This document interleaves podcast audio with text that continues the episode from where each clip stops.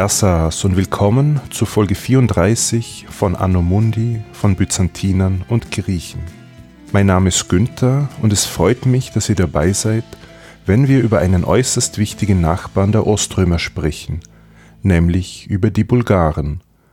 Bulgarien war über Jahrhunderte hinweg ein direkter Nachbar des Oströmischen Reiches, mit dem es wirtschaftlich wie kulturell in engem Austausch stand.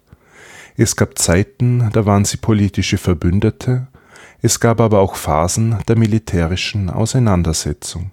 Beginnen werden wir die heutige Folge mit der Vorgeschichte, also wie die Bulgaren nach Südosteuropa gekommen sind und wie sie dort im späten siebten Jahrhundert ein eigenes Staatswesen errichtet haben, das sogenannte Erste Bulgarische Reich.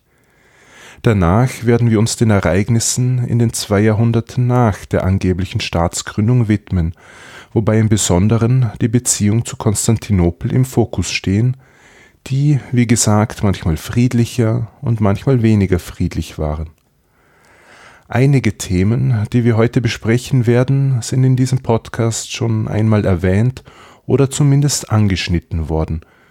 Doch ich denke, dass es einerseits eine gute Wiederholung sein wird, Andererseits können wir bei manchen Punkten mehr in die Tiefe gehen.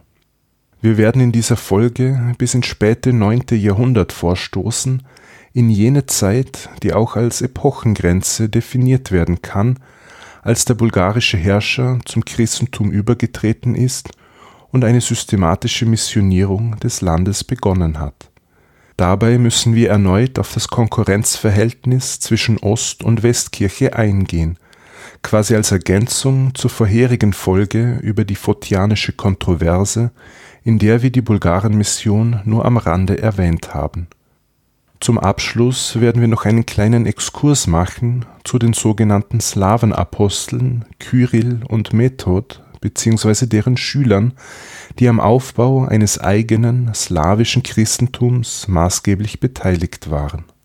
Beginnen wir also mit der Vorgeschichte.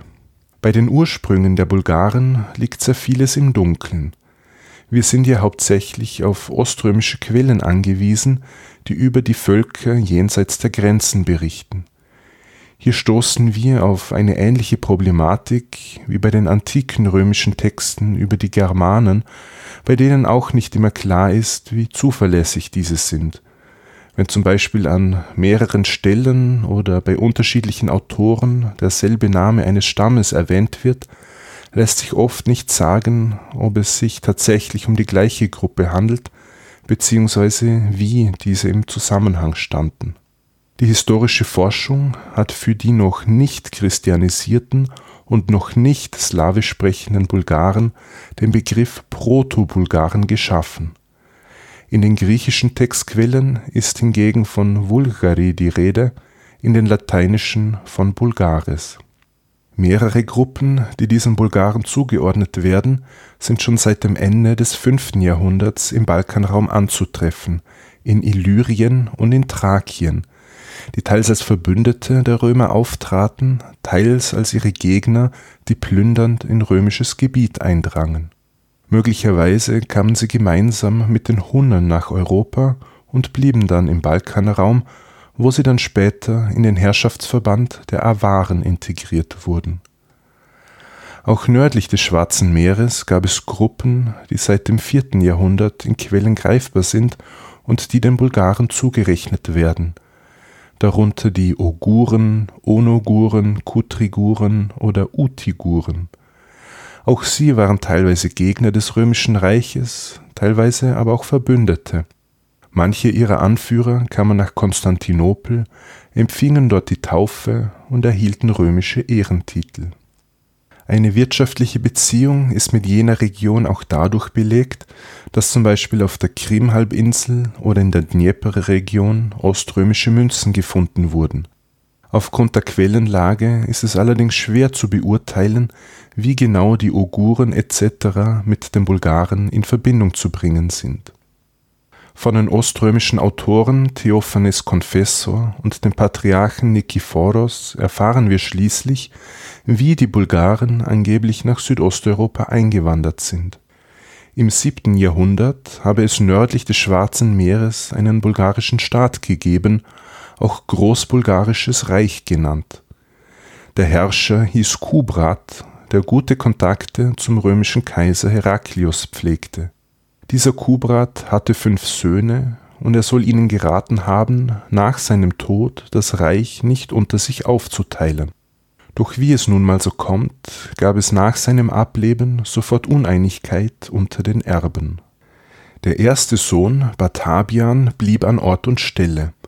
Er musste sich aber später den expandierenden Chasaren unterwerfen. Der zweite Sohn, Kotrak, zog mit einem Teil der Bulgaren über den Fluss Don und siedelte sich auf der gegenüberliegenden Seite an. Der vierte Sohn zog nach Pannonien und schloss sich den Awaren an, während der fünfte Sohn ins oströmische Oberitalien ging, in die Nähe von Ravenna. Und der dritte Sohn namens Asparuch, der überquerte mit einem Teil der Bulgaren die Flüsse Dnjepr und Dniester, und sie ließen sich nördlich der Donaumündung nieder. Dort errichteten sie eine Siedlung namens Anglos, die durch angrenzende Sümpfe und Flüsse gut geschützt war. Wo genau dieses Onglos gelegen hat, wissen wir nicht, obwohl schon einige Forscher dazu Theorien aufgestellt haben. Und von dieser Siedlung an der Donaumündung aus begannen die Bulgaren schließlich mit Plünderungszügen auf römisches Gebiet. Die Details in dieser Erzählung, die uns von Theophanes und Nikephoros überliefert werden, sind natürlich mit Skepsis zu betrachten aber es liegt durchaus im Bereich des Möglichen, dass die Föderation der Bulgaren nördlich des Schwarzen Meeres aufgrund von Thronfolgekämpfen auseinandergebrochen ist und dass sich Teile davon aufgrund des Drucks der Chasaren sich in Bewegung gesetzt haben. Man muss aber davon ausgehen, dass die Bulgaren aus dem Schwarzmeergebiet Reiternomaden waren, die eine ethnisch nicht homogene Koalition bildeten Außerdem ist aufgrund der Erwähnungen in oströmischen Textquellen davon auszugehen, dass es bereits vor dieser Einwanderung Gruppen im Balkanraum gegeben hat, die den Bulgaren zuzurechnen sind und die sich dann womöglich Khan Asparuch angeschlossen haben. Wir können also festhalten, dass es spätestens ab den 670er Jahren eine größere Präsenz der Bulgaren im Bereich der Donaumündung gegeben hat und diese Raubzüge in römisch-christliches Gebiet unternommen haben. Der damals regierende oströmische Kaiser Konstantin IV. war zunächst mit der arabischen Bedrohung beschäftigt, doch der im Jahr 680 beginnende innermuslimische Bürgerkrieg verschaffte ihm eine Atempause und machte Ressourcen frei, die in Europa eingesetzt werden konnten. Um die Kontrolle in Südosteuropa wiederherzustellen organisierte Konstantin IV. einen von ihm selbst angeführten, groß angelegten Feldzug. Einerseits zu Land über Thrakien, andererseits zur See über das Schwarze Meer und die untere Donau. Die Bulgaren zogen sich daraufhin in befestigte Anlagen zurück und die Römer belagerten den Hauptort Anglos. Angeblich entfernte sich dann der Kaiser von seinen Truppen, weil er an Beinschmerzen litt und sich in der Küstenstadt Messimvria am Schwarzen Meer behandeln lassen wollte. Er übergab das Kommando an seine Militärs, doch sein Abzug wurde von den eigenen Truppen als Flucht ausgelegt. Es machte sich Panik breit, die römischen Soldaten flohen. Die Bulgaren setzten zur Verfolgung an, sie überquerten die Donau und zogen in Richtung Varna, wo sie sich schließlich niederließen. Diese Gegend sollte das neue Stammland der Bulgaren werden, umgeben von natürlichen Grenzen, im Norden die Donau, im Süden das Balkangebirge, im Osten das Schwarze Meer. Dabei unterwarfen sie die lokalen slawischen Stämme, die dort schon länger gesiedelt hatten und die zuvor in einem Abhängigkeitsverhältnis zum römischen Staat standen. Diese Slawen wurden zum Teil in die Grenzregionen umgesiedelt, vor allem in den Westen an die Grenze zum Reich der Awaren. Nachdem die Überfälle auf römische Siedlungen nicht nachließen, war Kaiser Konstantin IV. schließlich gezwungen, einen Friedensvertrag mit den Bulgaren abzuschließen und Tributzahlungen zu tätigen. Weil dies alles zur selben Zeit wie das dritte Konzil von Konstantinopel stattgefunden hat, ist hier die Datierung sehr sicher. Der Friedensvertrag wurde im Jahr 681 geschlossen und dieses Jahr gilt in der bulgarischen Nationalgeschichtsschreibung als Gründung des ersten bulgarischen Reiches. Wenngleich die Zeitgenossen diesen Friedensvertrag wohl nicht als Staatsgründung im heutigen Sinne auffassten, kann er im Nachhinein doch als Zäsur betrachtet werden. Die bulgarische Staatlichkeit wird ab dieser Zeit greifbar, die sich in weiterer Folge durch eine politische und territoriale Kontinuität auszeichnete. Die Ansiedlung südlich der Donau brachte die Bulgaren näher an Konstantinopel heran und somit in den Blickwinkel römischer Geschichtsschreiber. Allerdings verloren die Bulgaren durch die Sesshaftwerdung nicht sofort ihren nomadischen Charakter. Das alte Tributsystem, in das man nun die lokalen slawischen Gruppen integrierte, wurde beibehalten. Man legte weiterhin großen Wert auf eine mobile Kavallerie und die Herrscherschicht blieb örtlich flexibel. Es entstand also ein Mischsystem aus Nomadenherrschaft und Staatlichkeit, das sich als äußerst widerstandsfähig herausstellen sollte. Der erwähnte Friedensvertrag von 681 hielt aber nicht besonders lange. Bereits der Sohn und Nachfolger Konstantins IV., Justinian II., führte zwei Feldzüge durch gegen bulgarische und slawische Gruppen in Thrakien und in der Umgebung von Thessaloniki Allerdings war er damit nicht erfolgreich. Wie in einer früheren Folge schon besprochen, war Justinian II. auch innenpolitisch umstritten. Im Jahr 695 setzte man ihn ab, ihm wurde die Nase abgeschnitten und man verbannte ihn nach Cherson auf die Krim. Von dort aus gelang es ihm, zum Kagan der Chasaren zu flüchten, dessen Schwester er heiratete. Als er davon erfuhr, dass er nach Konstantinopel ausgeliefert werden sollte, floh er erneut, und zwar zu den Bulgaren, zu Khan Tervel. Diesem versprach er reiche Belohnung, sollte er ihm dabei helfen, den römischen Kaiserthron wiederzuerlangen. So zog Justinian II. zusammen mit Khan Tervel und bulgarischen und slawischen Soldaten in Richtung Bosporus. Ihm gelang es, in die Stadt einzudringen und die Macht in Konstantinopel wiederzuerlangen. Tervel erhielt, wie versprochen, reiche Belohnung, einen kaiserlichen Mantel sowie den Titel Caesar, Cäsar, damals der zweithöchste römische Rang nach dem Vassilevs. Für den Bulgarenkhan bedeutete dies zu Hause sich einen großen Prestigegewinn wurde man somit vom Kaiser anerkannt und in die oströmische Hierarchie eingeordnet. Aus Sicht Konstantinopels blieb er aber natürlich dem Wassilevs untergeordnet.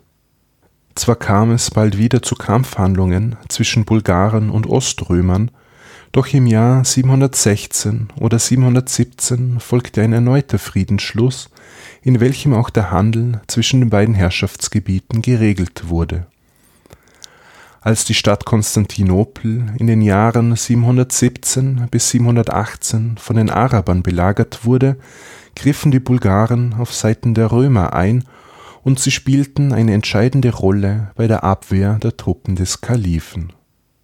Die kommenden drei, vier Jahrzehnte waren dann eher friedlicher Natur, was sich auch daran zeigt, dass die oströmischen Geschichtsschreiber für diese Zeit nichts Besonderes über die Bulgaren zu berichten wissen. Machen wir nun einen kurzen Exkurs zur Sprache der Bulgaren bzw. der Proto-Bulgaren.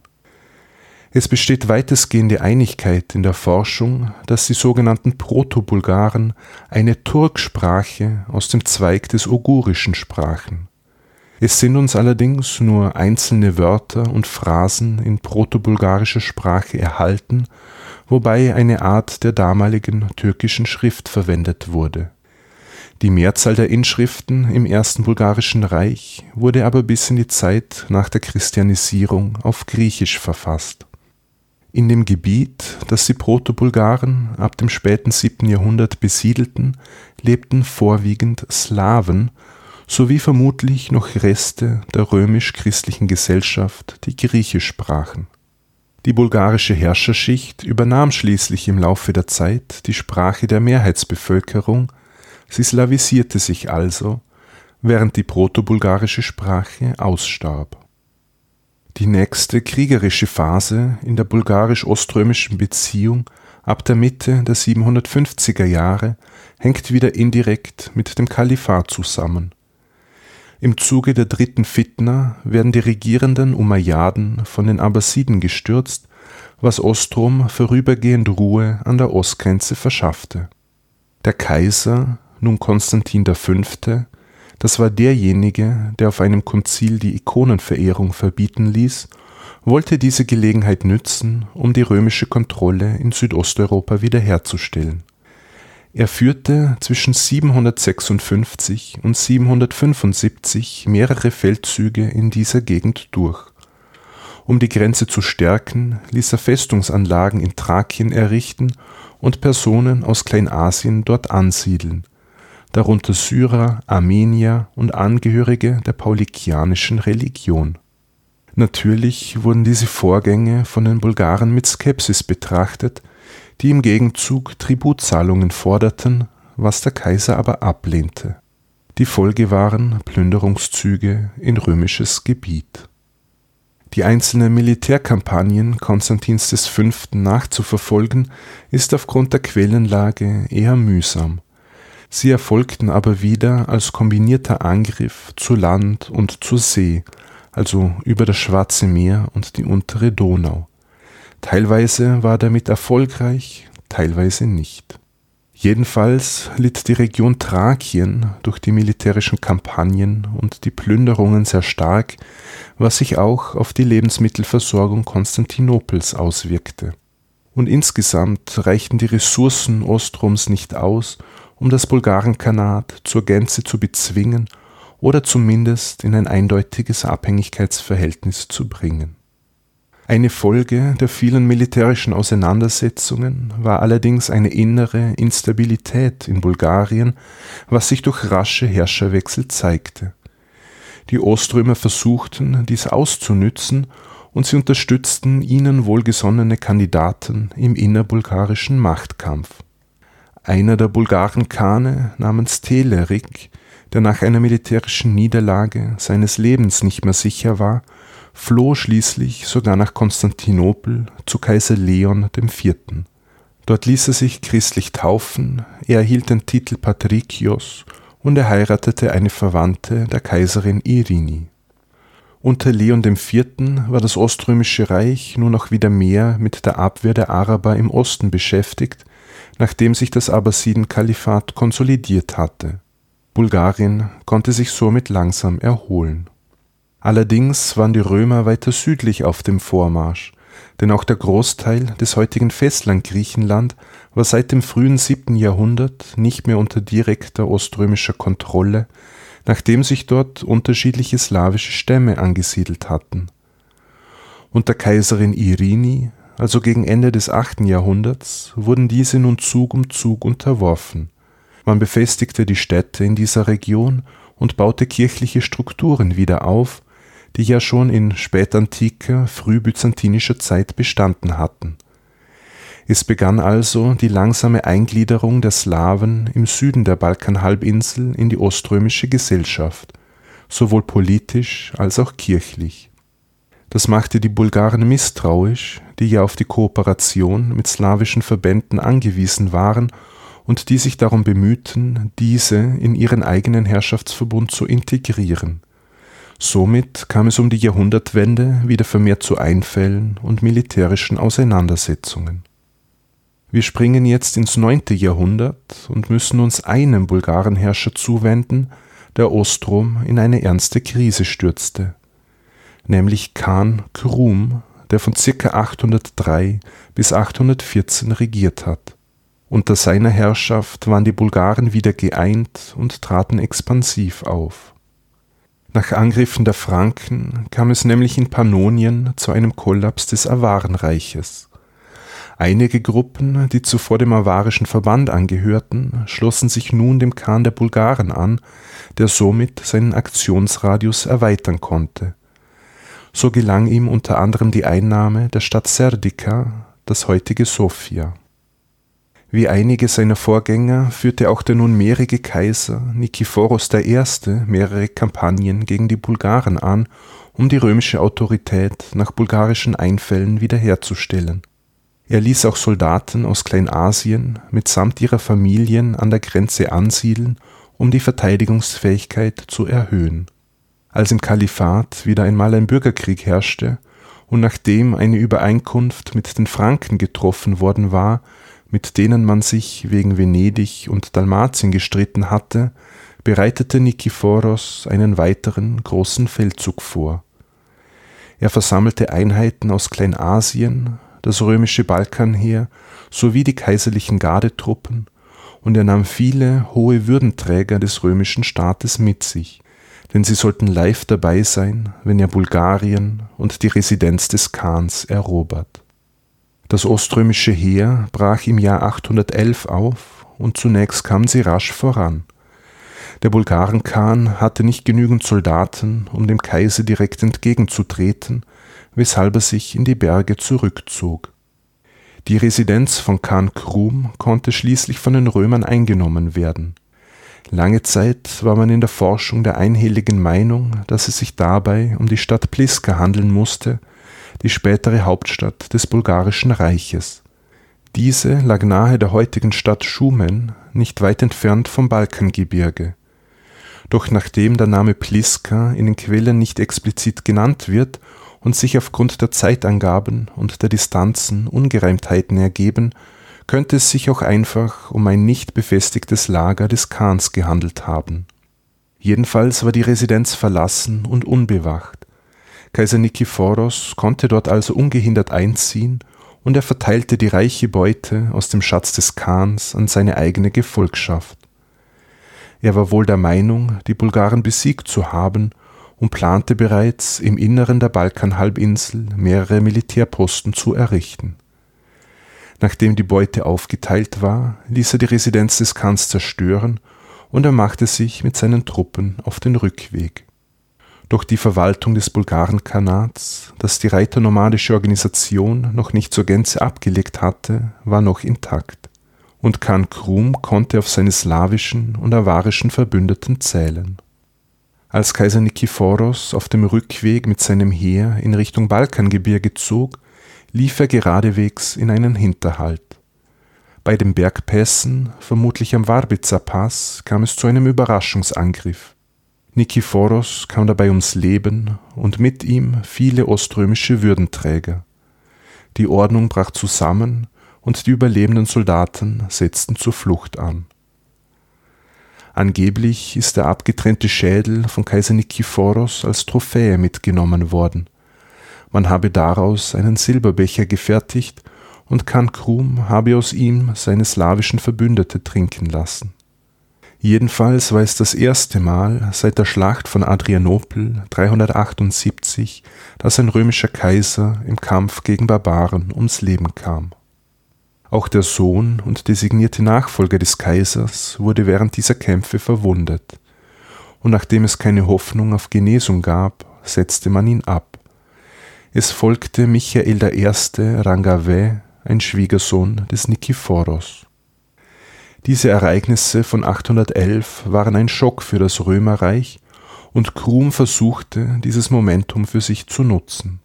Im Folgejahr nahmen die Bulgaren mehrere römische Städte ein, darunter Develtos südlich von Burgas, sowie nach einem Monat Belagerung die Küstenstadt Messimvria, das heutige Nesebar, das für den Handel eine große Rolle spielte und natürlich ging damit eine Fluchtbewegung der lokalen Bevölkerung einher. Khan Krum bot jetzt den Römer einen Friedensvertrag an.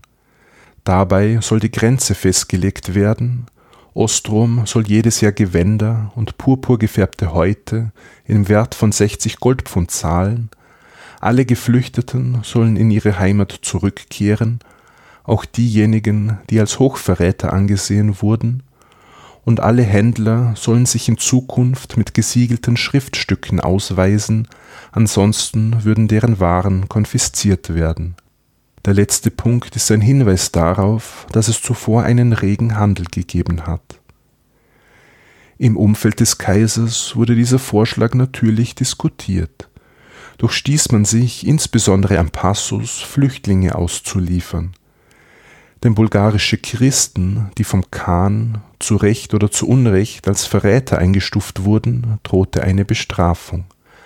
Auch wäre der gesamte Vertrag dermaßen demütigend für Ostrom, dass es das ohnehin schon instabile Regime Michaels I. gefährden würde. So sah Kaiser Michael die Lösung in einem weiteren Feldzug, den auch er persönlich anzuführen gedachte. Im Kalifat herrschte noch immer Bürgerkrieg, was es ihm ermöglichte, Truppen aus Kleinasien abzuziehen. Auf der europäischen Seite gestaltete sich die Lage aber äußerst schwierig. Das Land war durch Plünderungen verwüstet und durch Flucht entvölkert. Die Versorgung der Truppen wurde also zu einer großen Herausforderung. Doch trotz dieser widrigen Umstände rückte man im Jahr 813 in Richtung Bulgarien vor. Die Oströmer agierten zunächst zögerlich und gingen einer direkten Konfrontation aus dem Weg. Und nach ersten Kampfhandlungen kam es zu Uneinigkeit im oströmischen Heer. Als es dann zu einer Schlacht kam, am 22. Juni 813 bei Versinikia nahe Adrianopel, zeichnete sich bald eine Niederlage der kaiserlichen Truppen ab. Teile setzten zur Flucht an, der Rest, inklusive des Kaisers, folgten. Kankrum vermutete zunächst eine Finte, also dass die Flucht nur vorgetäuscht war, um den Gegner in einen Hinterhalt zu locken. Als er aber kannte, dass die Oströmer tatsächlich flohen, setzte er zur Verfolgung an, wobei er viel an zurückgelassenen Waffen und Ausrüstung erbeuten konnte. Für Ostrom und den Kaiser war es eine neuerliche Blamage, was Michael I. dazu bewog, von seinem Amt zurückzutreten. Leon V., der Armenier, ein erfahrener Militär, trat an seine Stelle. Während Krum seinen Bruder zurückließ, um Adrianopel, das heutige Edirne, zu belagern, stieß der Khan nach Konstantinopel vor. Ohne Gegenwehr kam er bis zur Stadtmauer der Bosporus-Metropole, wo er sich ungehindert bewegen konnte. Angeblich führte er dort heidnische Tieropferungen und andere Rituale durch, in Sichtweite der Stadtbevölkerung, die dadurch demoralisiert werden sollte. Für eine tatsächliche Belagerung Konstantinopels hatte er allerdings nicht die entsprechenden Ressourcen und vor allem auch keine Flotte, um die Lebensmittelversorgung über das Meer abzuschneiden. Die Bulgaren plünderten und zerstörten stattdessen die Vororte, um so den Druck für Verhandlungen zu erhöhen. Schließlich bekannten sich beide Seiten zu Friedensgesprächen bereit und es wurde ein Treffen zwischen dem Bulgaren Khan Krum und Kaiser Leon V. geplant, nördlich der Hauptstadt. Die oströmische Seite hatte geplant, Krum bei dieser Gelegenheit zu ermorden. Dieser erkannte aber den Hinterhalt rechtzeitig, er schnappte sich ein Pferd und ritt davon. Die Rache ließ nicht lange auf sich warten.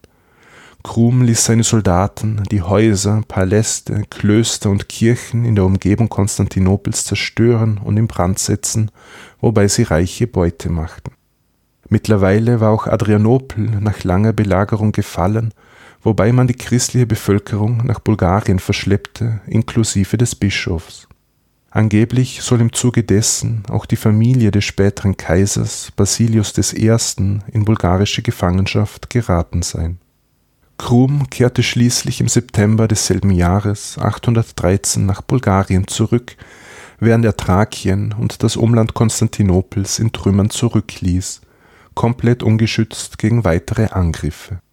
Den Winter nutzten die Bulgaren, um eine groß angelegte Belagerung Konstantinopels zu planen.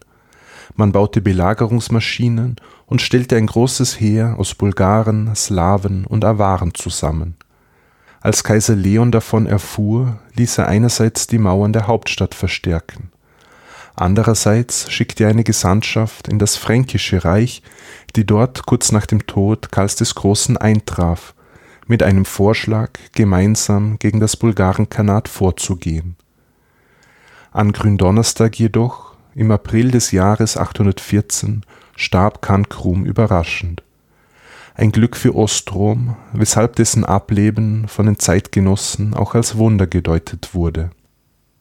Khan Krum hat in seiner Regierungszeit die Bulgaren geeint und das Khanat durch neue Bündnisse mit slawischen und avarischen Gruppen zu einer ernstzunehmenden militärischen Macht ausgebaut, die auch den großen Nachbarn Ostrom ernsthaft in Bedrängnis bringen konnte. Nach seinem Tod mussten aber natürlich erst einmal die Verhältnisse innerhalb Bulgariens geordnet werden. Es lösten sich zunächst nur für kurze Zeit regierende Khane ab, bis schließlich Omurtag die Macht übernahm. Omurtag war vielleicht ein Sohn des Krum, was aber nicht ganz sicher ist. Die bulgarische Instabilität hatte das Oströmische Reich ausgenutzt und Kaiser Leon V. errang mehrere militärische Erfolge, was dazu führte, dass nun ernsthafte Friedensverhandlungen geführt wurden. Es war wahrscheinlich im Jahr 816, als ein Vertrag zwischen Bulgarien und Ostrom geschlossen wurde. Man einigte sich auf den Verlauf der Grenze, die nun deutlich südlich des Balkangebirges verlief, und man tauschte Gefangene aus. Der Friedensvertrag sollte für 30 Jahre gelten, wobei er alle zehn Jahre erneuert werden musste. Kaiser Leon V., der ja zum Ikonoklasmus zurückgekehrt war, schneidet in den oströmischen Quellen sehr schlecht ab. Sie unterstellen ihm, beim Vertragsabschluss in Konstantinopel heidnische Rituale durchgeführt zu haben, unter anderem die Opferung von Hunden, während die bulgarischen Emissäre christliche Eide leisten mussten. Tatsächlich war es aber aus oströmischer Sicht ein guter Vertrag. Die Tatsache, dass er keine Tributzahlungen vorsah, war wichtig, um das Gesicht zu wahren. Kriegsgefangene kamen aus der Gefangenschaft zurück, der Handel setzte wieder ein und in Thrakien und in Makedonien konnte man wieder Nahrungsmittel produzieren, was auch insbesondere der Hauptstadt Konstantinopel zugute kam. Es wurde eine friedliche Phase in den bulgarisch-oströmischen Beziehungen eingeleitet. Bereits wenige Jahre später unterstützten die Bulgaren Kaiser Michael II. gegen eine Revolte. Ein gewisser Thomas der Slave hatte in Anatolien, unterstützt vom Kalifen, ein großes Heer sowie Teile der Flotte auf seine Seite gezogen und er machte sich auf Richtung Konstantinopel, das er ab 822 belagerte. Die Bulgaren intervenierten und trugen so zum Scheitern dieser Revolte bei. Doch tat dies Khan Omurtag wohl nicht ohne Eigennutz. So erlaubte es ihm, für beschränkte Zeit Plünderungszüge im Umfeld Konstantinopels durchzuführen, was ihm ansonsten durch den bestehenden Friedensvertrag untersagt war. In Bulgarien selbst kam in jenen Jahren ein Prozess in Gang, durch den die politische Macht sich immer mehr auf den Khan konzentrierte. Unter Khan Omurtag änderte sich im Zuge dessen die Herrschaftsdarstellung, wofür er den römischen Kaiser als Vorbild nahm.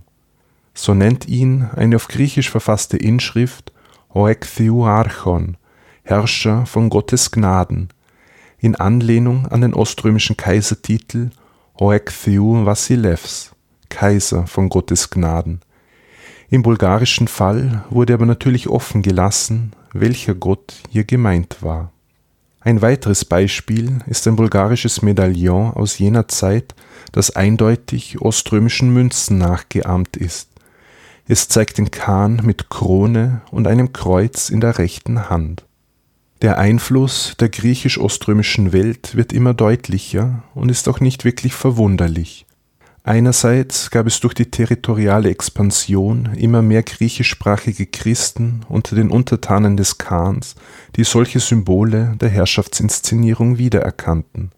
Andererseits war es aufgrund der geografischen Nähe und der wirtschaftlichen Verflechtungen naheliegend, sich an Ostrom als der nächstgelegenen Großmacht zu orientieren, das als Vorbild in Bezug auf zeremoniell, Titel, Insignien etc. dienen konnte. Zeitgleich ist auch ein Anstieg in der Herstellung griechischer Inschriften in Bulgarien zu beobachten.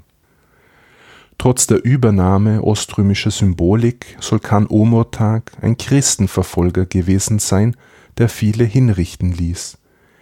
Es ist anzunehmen, dass hiervon in erster Linie christliche Führungspersönlichkeiten betroffen waren, denen Sympathien für den Kaiser nachgesagt wurden.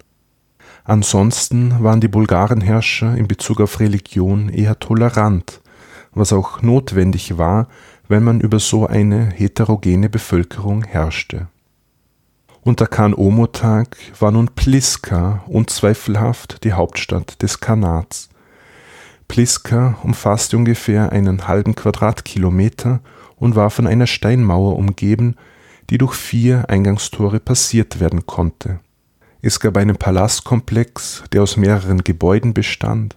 Es gab handwerkliche Produktionsstätten, Badehäuser mit Hypokaustsystem, Wasserreservoirs, die über einen Kanal gespeist wurden, sowie Gebäude, die als pagane Tempel gedeutet werden. Später kamen auch Kirchen hinzu. Vor der eigentlichen Stadt lag die äußere Stadt Pliskas, ein Areal von über 23 Quadratkilometern, das von einem circa drei Meter hohen Wall mit dazugehörigem Graben umgeben war. Die Beziehung zu Ostrom gestaltete sich, wie erwähnt, ab der Regierungszeit Omurtags wesentlich friedlicher als in den Jahrzehnten zuvor. Das hatte auch zur Folge, dass circa ab 830 in den oströmischen Quellen seltener über Bulgarien berichtet wurde. Während also die Expansion in Richtung Süden gestoppt war, konnte das Bulgarenkhanat seinen Einfluss in Richtung Norden erweitern. Auf der einen Seite schwächelte das Chasarenreich, weshalb ein bulgarisches Ausgreifen in Richtung ukrainische Steppe vermutet wird. Auf der anderen Seite nutzten die Bulgaren das Machtvakuum im Karpatenbecken aus, das durch den Zusammenbruch des Awarenreichs entstand. Eben dort in Pannonien kam man nun in die Nähe der Franken, zu denen man im 9. Jahrhundert erstmals Kontakt aufnahm die erste bulgarische Delegation traf im Jahr 824 am Hofe Ludwigs des Frommen ein mit dem Vorschlag, die Machtsphären an der mittleren Donau zu klären. Am fränkischen Hof war man zurückhaltend, da man im Grunde fast nichts über die Bulgaren wusste und man erst einmal Kundschafter ausschicken musste, um die Lage im Karpatenbecken zu untersuchen 826, also zwei Jahre später, traf eine weitere bulgarische Gesandtschaft im Frankenreich ein, die aber auch keine Ergebnisse erzielen konnte. Für die Jahre 827 und 829 wird berichtet, dass bulgarische Einheiten sogar bis ins Drautal vorstießen, ein slawisch besiedeltes, aber den Franken unterstehendes Gebiet. Für ernsthafte, direkte Auseinandersetzungen waren die beiden Herrschaftsbereiche aber doch zu weit voneinander entfernt.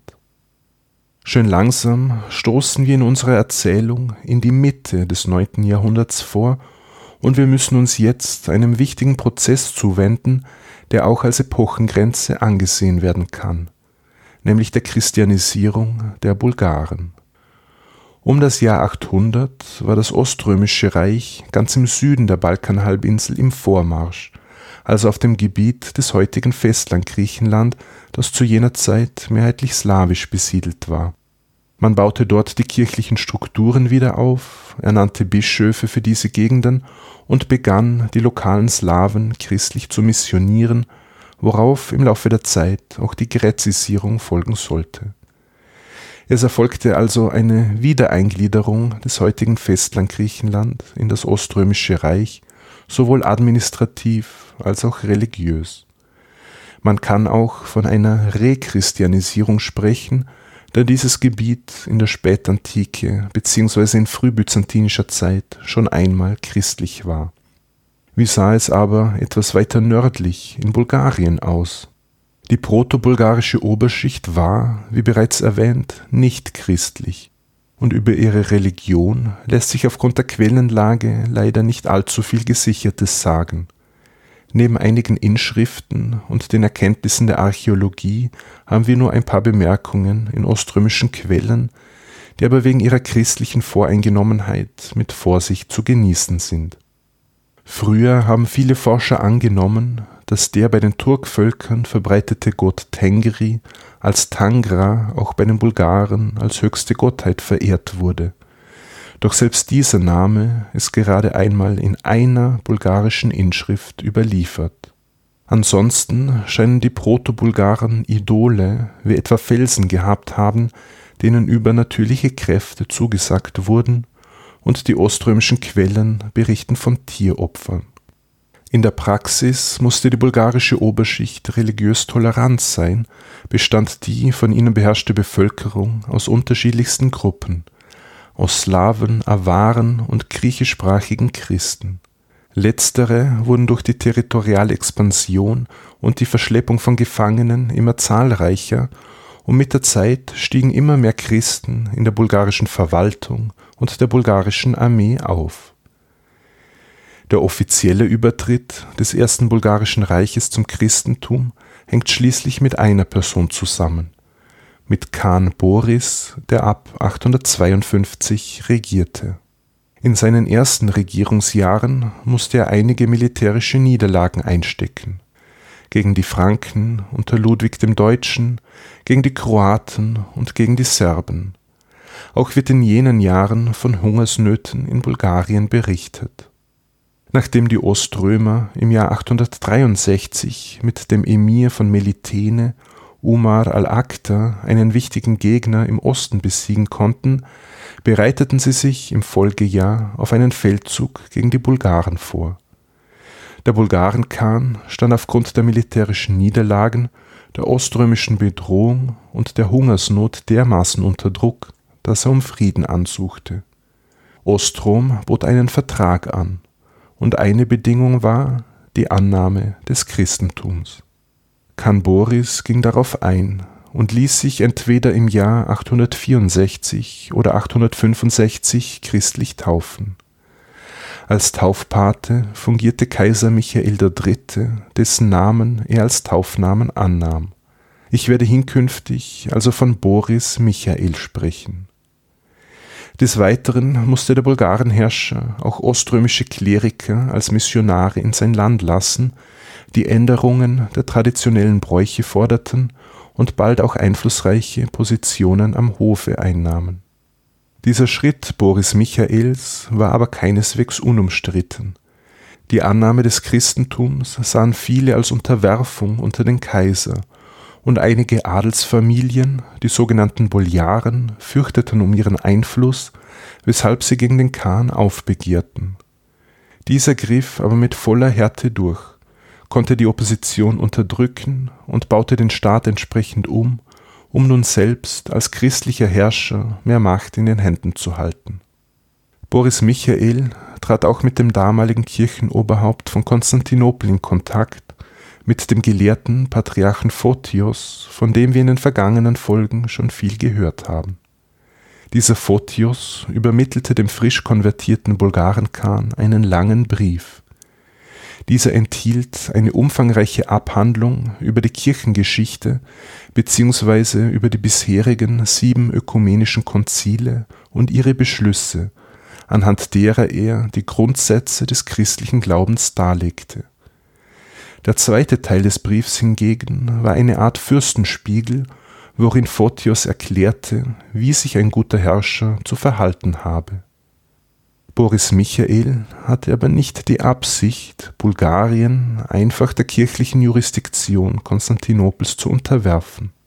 Er strebte größtmögliche Unabhängigkeit an und deshalb entsandte er im Jahr 866 eine Gesandtschaft zum theologischen Gegenspieler des Photios, nämlich zu Papst Nikolaus I. in Rom. Mit im Gepäck hatten die bulgarischen Gesandten einen Katalog mit etlichen Fragen an das abendländische Kirchenoberhaupt. Diese Fragen sind zwar nicht erhalten, zum Glück aber die 106 Antworten. Im Gegensatz zum gelehrten Traktat des Photios ging es beim schriftlichen Austausch mit dem Papst um Situationen des alltäglichen Lebens und um konkrete Handlungsanweisungen – also darum, was aus christlicher Sicht zu beachten ist, beim Essen, bei der Kleidung, bei rituellen Bräuchen, im Umgang mit Sklaven, beim Fasten oder beim Umgang mit Aufständischen. Boris Michael war also daran interessiert, wie die bulgarischen Bräuche und Rituale, die den Alltag prägten, mit dem neu angenommenen Christentum zu vereinbaren sind. Die theologischen Haarspaltereien, die man auf den Konzilen diskutiert hatte, waren für den konkreten Prozess der Missionierung zweitrangig. Die Antworten des Papstes geben nicht nur Einblick in Bräuche und Praktiken der Bulgaren, sondern sie machen anhand kritischer Bemerkungen auch deutlich, worin die Unterschiede zwischen Ost- und Westkirche in der Glaubenspraxis lagen. Doch sollte der Papst nicht nur diese Fragen beantworten. Kann Boris Michael richtete auch die Bitte an ihn, westliche Missionare zu ihm zu schicken, der diese sofort nachkam. Eine Gruppe an abendländischen Klerikern traf bald in Bulgarien ein unter der Führung von Formosus, Bischof von Porto. Damit ist nicht das Porto in Portugal gemeint, sondern eine Hafenstadt in der Nähe von Rom. Nur als kleiner Einschub. Formosus von Porto wurde 25 Jahre später selbst Papst und er war nach seinem Tod Mittelpunkt der sogenannten Leichensynode, einem Kuriosum der Kirchengeschichte. Das lasse ich euch aber selber nachlesen, da es mit unserem heutigen Thema nichts zu tun hat. Also zurück zur Bulgarenmission. Für Rom war die Einladung des Bulgarenkans eine willkommene Gelegenheit, in einem Gebiet tätig zu werden, auf das man schon lange Anspruch erhob. Denn in der Spätantike waren die Diözesen Dakia und Makedonia die zur Präfektur Illyricum gehörten, noch Teil des abendländischen Patriarchats und man hatte nie formal darauf verzichtet. Die päpstliche Missionsarbeit unter Formosus von Porto verlief überaus erfolgreich. Viele Personen traten zum christlichen Glauben über, es wurden Priester ordiniert und Kirchen eingeweiht. Zwischenzeitlich trafen in Bulgarien auch fränkische Missionare ein, denn Boris Michael hatte den Frankenkönig ebenfalls um Unterstützung gebeten. Aber nachdem sie vor Ort erkennen mussten, dass die päpstlichen Missionare schon am Werk waren, zogen sie wieder ab. In Konstantinopel sah man diese Entwicklungen natürlich mit Argwohn. Im Jahr 867 verurteilte Patriarch Photius die Einführung westlicher Praktiken in Bulgarien, darunter den Filioque-Zusatz im Glaubensbekenntnis das Zölibat für Kleriker oder die Verwendung von ungesäuertem Brot in der Liturgie. Schließlich exkommunizierte er Papst Nikolaus I., nachdem dieser dies mit Photios schon vier Jahre zuvor gemacht hatte. Jetzt kam es zu den Ereignissen des Jahres 867, die wir in den vergangenen Folgen schon besprochen haben. Kaiser Michael III. wurde von Basilius I. ermordet, der selbst die Macht übernahm. Er ersetzte sogleich Patriarch Photios durch dessen Vorgänger Ignatius und auf den verstorbenen Papst Nikolaus I. folgte im selben Jahr Hadrian II. Inzwischen wurde aber Khan Boris Michael ungeduldig. Er hatte nämlich die Annäherung an das Papsttum gesucht, um größere Unabhängigkeit für seine eigene bulgarische Kirche zu erreichen. Zunächst bat er Nikolaus I., Formosus von Porto als Erzbischof von Bulgarien einzusetzen, was der Papst aber ablehnte. Der Khan schlug daraufhin einen weiteren Kandidaten vor, einen Diakon namens Marinus. Dieser wurde dann vom nunmehrigen Papst Hadrian II. abgelehnt die bulgarische Frage wurde schließlich auf dem Konzil von 869/870 entschieden, das in Konstantinopel stattfand und wo Photios von der Kirchenversammlung offiziell verurteilt und für abgesetzt erklärt wurde. Gegen Ende des Konzils traf in der Stadt am Bosporus eine bulgarische Abordnung ein, und es wurde, nachdem die Versammlung schon beendet worden war, noch eine weitere Sitzung abgehalten am 4. März 870. Die bulgarischen Gesandten fragten die Teilnehmer des Konzils, wem nun Bulgarien unterstehe, Konstantinopel oder dem alten Rom. Die päpstliche Seite argumentierte damit, dass die Präfektur Illyricum früher Rom unterstanden hatte. Die Oströmer brachten vor, dass das Gebiet des bulgarischen Reichs früher im Herrschaftsbereich Konstantinopels gelegen war. Die Teilnehmer des Konzils, auf dem die östlichen Vertreter deutlich in der Mehrheit waren, entschieden sich dafür, Bulgarien Konstantinopel zuzuschlagen. Es ist möglich, dass sogar die päpstlichen Delegierten zustimmten. Später allerdings versuchte man in Rom den Beschluss in Frage zu stellen. Der päpstliche Kanzlist Anastasius Bibliothecarius, der das Ende des Konzils in Konstantinopel miterlebt hatte und die wichtigste Quelle dazu verfasste, berichtet von einer List der Oströmer und von undurchsichtigen Vorgängen aufgrund unzureichender Übersetzungen. Auch sei die Entscheidung gar nicht gültig, da sie erst nach Ende des Konzils getroffen wurde. Der Bulgarenherrscher Boris Michael scheint sich aber mittlerweile entschieden zu haben, und zwar für die Übernahme der oströmischen Riten und Kirchenstrukturen. Er verwies die westlichen Missionare des Landes, während die griechischen wiederkehren durften. Dafür kam der Patriarch ihm entgegen. Bulgarien erhielt nämlich im Gegenzug einen kirchlichen Sonderstatus und man entsandte einen Erzbischof nach Bulgarien, der vermutlich in der damaligen Hauptstadt Pliska residierte. Während Ostrom schlussendlich Zugeständnisse machte, war die westliche Kirche dazu nicht bereit gewesen. Bulgarien nahm das Christentum östlicher Prägung an und es wurde im ganzen Land damit begonnen, Kirchen und Klöster zu bauen – Vermutlich stammt auch die große Basilika von Pliska aus jener Zeit. Spätere Versuche des Papsttums, in Bulgarien erneut Fuß zu fassen, trugen keine Früchte. Wir sind also an dem Punkt angelangt, an dem das bulgarische Herrscherhaus und in weiterer Folge auch die Bevölkerung Bulgariens den christlichen Glauben annahmen. Den Aufbau der Kirchenstrukturen übernahmen Geistliche aus dem Oströmischen Reich, doch sollte aus Bulgarien ein christliches Staatswesen slawischer Prägung werden.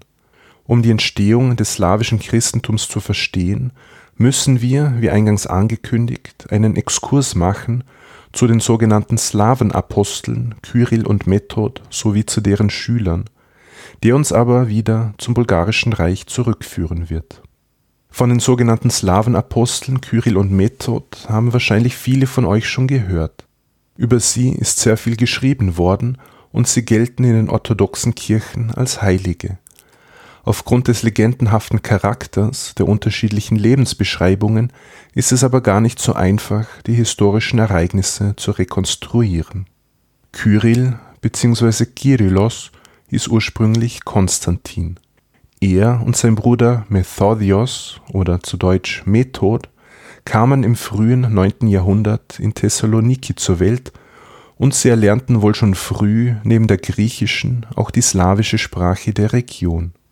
Beide übersiedelten in die Hauptstadt Konstantinopel, wo sie eine gute Bildung genossen. Method wurde Hofbeamter, Diplomat und Statthalter eines slawisch bewohnten Gebiets in Makedonien. Konstantin wurde Gelehrter und Lehrer weshalb er auch den Beinamen Philosophos trug.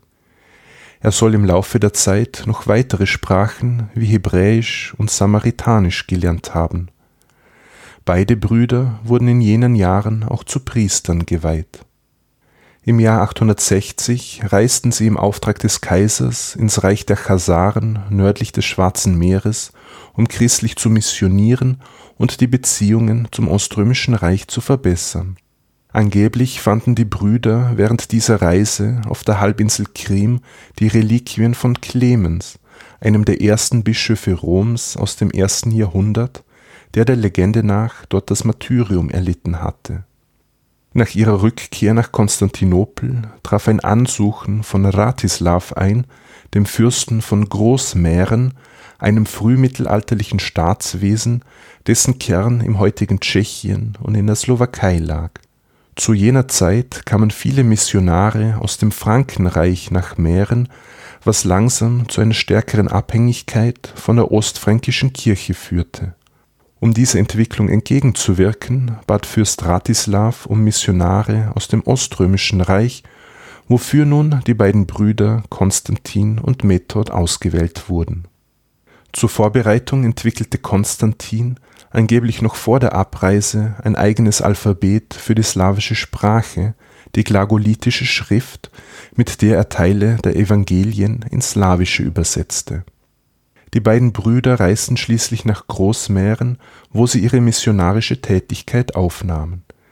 Sie bildeten Schüler aus und machten sich daran, einen Klerus aufzubauen. und natürlich führten sie in Mähren die Liturgie östlicher Prägung ein, allerdings in slawischer Sprache und nicht auf Griechisch. Der päpstliche und der fränkische Klerus, die natürlich die lateinische Liturgie als die einzig wahre ansahen, beschwerten sich über diese Konkurrenz, doch Konstantin und Method genossen den Schutz des Fürsten Ratislav. In jenen Jahren übersetzte Konstantin auch den Rest der Evangelien, die Psalmen, die Apostelgeschichte sowie kirchliche Bücher in die slawische Sprache. Am Stuhl Petri ist man mittlerweile auf diese oströmischen Missionare aufmerksam geworden und Papst Hadrian II. lud sie nach Rom ein. So reisten Konstantin und Method über Pannonien und Venedig in die ewige Stadt, wo ihnen ein warmer Empfang bereitet wurde, denn sie führten die Reliquien von Papst Clemens mit sich, die sie angeblich am Schwarzen Meer gefunden hatten. Ihnen wurde sogar erlaubt, in der Stadt Rom die Messe in slawischer Sprache zu feiern, und Konstantin ließ sich zum Mönch scheren, im Zuge dessen er den Namen Kyrill annahm. Allerdings erkrankte er bald und verstarb, und man bestattete ihn in der Kirche San Clemente, die besagtem Papst Clemens geweiht ist. Sein Bruder Method verließ mit seinen Anhängern Rom wieder und er ging mit päpstlichem Segen nach Pannonien, wo er als Erzbischof eingesetzt wurde und wo er die Missionarstätigkeit fortsetzte. Es kam erneut zu Anfeindungen durch fränkische Missionare, die die Verwendung des Slawischen als Liturgiesprache ablehnten. Method musste nun Pannonien, das aus fränkischer Sicht dem Erzbischof von Salzburg unterstand, verlassen und er ging zurück nach Großmähren, diesmal als Erzbischof. Unter dem Schutz des nunmehrigen mährischen Königs Svatopluk, der seinen Machtbereich Richtung Böhmen und Südpolen erweitern konnte, wurde die Missionierung fortgesetzt und der Aufbau einer slawischen Kirche forciert. Die Spannungen mit dem fränkischen Klerus blieben aber aufrecht, und nachdem Method im Jahr 885 verstorben war, entzog König Svatopluk seine Unterstützung für die slawische Mission. Auch der Papst richtete sich nun gegen sie, und die Schüler des Method mussten Mähren verlassen. Sie zogen, und somit schließt sich der Kreis, nach Bulgarien. In Bulgarien wurden die Schüler des Slawenapostels Method von Khan Boris Michael freundlich empfangen. Einer von ihnen war ein gewisser Kliment, der wohl selbst slawischer Abstammung war. Kliment wurde in die Region Kutmicewa in Makedonien geschickt, wo er sich um den Aufbau von Kirchenstrukturen und um die Missionierung der einfachen Bevölkerung kümmerte. Die Stadt Ochrid am gleichnamigen See, wo sich Kliment niederließ, wurde ein wichtiges kulturelles Zentrum Bulgariens und des slawischen Christentums wobei man sich zunächst weiterhin des von Konstantin Kyrill entwickelten glagolitischen Alphabets bediente. Später wurde Kliment noch zum Bischof ernannt und er gilt somit als der erste slawischstämmige Bischof Bulgariens. Khan Boris Michael dankte um das Jahr 890 ab, zugunsten seines Sohnes Wladimir und er zog sich ins Kloster zurück Wladimir soll kein Freund des Christentums gewesen sein, und ihm wurde nachgesagt, zum alten Glauben zurückkehren zu wollen. Zumindest jedoch kam es zur Verfolgung der oströmischen Missionare in Bulgarien. Seinem Vater Boris Michael gefiel dieser Richtungswechsel nicht. Er verließ das Kloster und scharte ihm loyale Adlige um sich, mit deren Hilfe es ihm gelang, seinen Sohn Wladimir abzusetzen, zu blenden und einzukerkern. Angeblich soll anschließend im Jahr 893 eine Versammlung der Boljaren, also der Adligen, abgehalten worden sein, die folgendes beschlossen habe: Wladimirs jüngerer Bruder Simeon, der einige Zeit in Konstantinopel verbracht hatte und der vermutlich auf eine kirchliche Laufbahn vorbereitet worden war, wurde als neuer Herrscher der Bulgaren eingesetzt. Man verlegte die Hauptstadt von Pliska nach Pereslav etwas weiter südwestlich. Man erklärte das Christentum zur Staatsreligion und das sogenannte Altkirchenslawische zur Sprache der Kirche, um sich vom Griechischen und somit von Ostrom zu emanzipieren. All die genannten Punkte traten zwar ungefähr zu jener Zeit ein, doch ist man in der Forschung mittlerweile der Ansicht, dass diese Boljarenversammlung eine spätere Erfindung ist und in dieser Form nicht stattgefunden hat. Um das Jahr 900 wurde schließlich auch die kyrillische Schrift entwickelt, die zwar nach dem Slawenapostel Konstantin Kyrill benannt ist, mit ihm aber nichts zu tun hat. Das neu geschaffene kyrillische Alphabet entsprach dem mittelalterlichen griechischen Alphabet, allerdings mit Ergänzungen für Laute, die in der griechischen Sprache nicht vorkommen. Die kyrillische Schrift hat den Vorteil, dass sie wesentlich einfacher ist als die von Kyrill entwickelte glagolitische Schrift, weshalb sich jene am Ende durchsetzen konnte. Das glagolitische Alphabet überlebte aber in bestimmten Regionen, interessanterweise am längsten bis ins 18. 19. Jahrhundert im katholischen Dalmatien, wo es die Erlaubnis der päpstlichen Kirche gab, den römischen Ritus in slawischer Sprache abzuhalten. Und wem mal die neuen kroatischen Euromünzen in die Hände kommen, der sollte sich die ein, zwei oder fünf Cent Münze anschauen. Darauf ist die glagolitische Ligatur der Buchstaben H und R zu sehen – also die Abkürzung für Hrvatska. Abgesehen von diesem glagolitischen Sonderfall erfolgte, grob gesagt, eine Zweiteilung der Slawen in Europa. Die einen übernahmen den Ritus oströmisch-byzantinischer Prägung, die kirchenslawische Liturgiesprache und das kyrillische Alphabet. Die anderen den westlichen Ritus, die lateinische Liturgiesprache und das lateinische Alphabet. Jetzt haben wir einen sehr großen Bogen geschlagen und ich würde sagen, wir rekapitulieren zum Abschluss nochmal in aller Kürze, was wir heute besprochen haben. Die Ursprünge der Bulgaren bzw. der turksprachigen Proto-Bulgaren liegen aufgrund der schwierigen Quellenlage weitestgehend im Dunkeln. Einzelne Gruppen befanden sich bereits ab dem 5. Jahrhundert im Balkanraum, während es auch nördlich des Schwarzen Meeres ein bulgarisches Herrschaftsgebiet gab. Als ernstzunehmende Nachbarn der Oströmer traten sie Ende des 7. Jahrhunderts in Erscheinung, nachdem sie sich an der unteren Donau niedergelassen hatten. Der Friedensvertrag vom Jahr 681 war zwar keine Staatsgründung im heutigen Sinne, doch zumindest wurde man von Ostrom anerkannt und man rückte ins Blickfeld Konstantinopels und seiner Geschichtsschreiber Geschützt durch natürliche Grenzen etablierten die Bulgaren ein stabiles Staatswesen, das die lokalen slawischen Gruppen mit einband und das auch militärisch eine ernstzunehmende Macht wurde. Ostrom führte oft Krieg gegen Bulgarien, weil es versuchte, Südosteuropa bis zur Donau wieder unter seine Kontrolle zu bringen. Heftige Niederlagen, vor allem der gescheiterte Feldzug von Kaiser Nikephoros I. im Jahr 811 sowie der expansive Kurs Khan Krums, der bis zu den Mauern Konstantinopels vorstieß, stürzten die Oströmer in eine große Krise.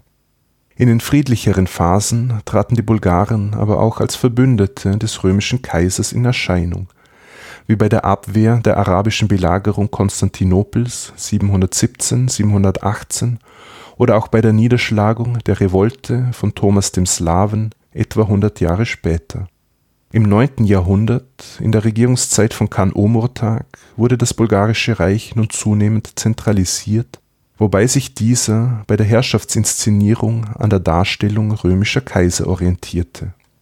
Der christlich-oströmische Einfluss auf Bulgarien wurde immer größer, bis der unter Druck stehende Khan Boris in den 860er Jahren durch Taufe zum Christentum übertrat um größtmögliche Unabhängigkeit seiner neuen bulgarischen Kirche zu erreichen, versuchte er, den theologischen Konflikt zwischen Ost- und Westkirche auszunützen und beide Seiten gegeneinander auszuspielen.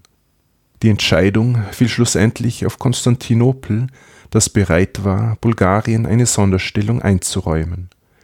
Es erfolgte zwar die Übernahme des Christentums oströmischer Prägung, doch sollte die Literatur und Liturgiesprache das Slawische werden, das mittlerweile auch die bulgarische Oberschicht übernommen hatte. Die Grundlagen dafür schufen die sogenannten Slawenapostel Kyrill und Method sowie deren Schüler. Das nun christliche Bulgarien, und damit verrate ich wohl nicht zu viel, wird uns in diesem Podcast noch sehr, sehr lange begleiten. So, das war es für heute mit meinen Ausführungen zum ersten bulgarischen Reich von seinen Ursprüngen bis zur Christianisierung im 9. Jahrhundert. Ich weiß, die Folge war sehr dicht und sie ist auch länger geworden, als ich ursprünglich geplant hatte. Ich hoffe aber, dass man mir trotzdem halbwegs folgen konnte. Wer ganz tief in die Materie eintauchen möchte, dem kann ich die Monographie von Daniel Ziemann vom Wandervolk zur Großmacht empfehlen, der einige Annahmen kritisch hinterfragt, die in der Forschung lange Zeit als gegeben hingenommen worden sind. Zum Abschluss geht noch ein großes Dankeschön an Pavlos, an Claudia und an Carlos für ihre Kaffeespenden via kofi.com. In diesem Sinne sage ich Dovijdane, Yassas und bis zum nächsten Mal bei Anno Mundi.